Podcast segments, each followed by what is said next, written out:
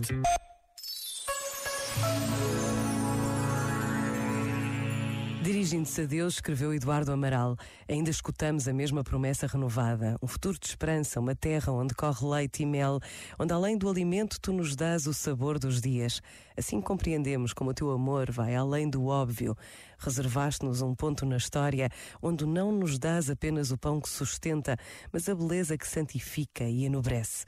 Mas quando, de olhos já atentos, nos abrimos às tensões do mundo, descobrimos também uma terra deserta e desolada, tão estéril quanto viúva, ou então terra gasta, explorada até à secura, espremida até à ganância.